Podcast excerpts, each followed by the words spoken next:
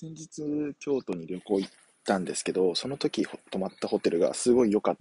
たんで、紹介します。えっと、京都のエースホテルっていうホテルに泊まりました。で、このホテルは、もともと、ポートランドとかニューヨークとかにあのあるホテルで、えっと、何年前かな？多分2、3年前ぐらいだと思うんですけど、えっと、日本に、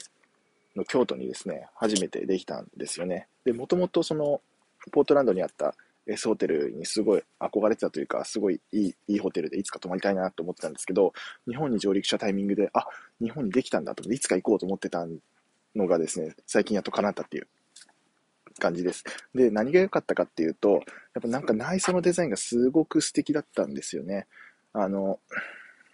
サインとかもですね、猪木さみろさんっていう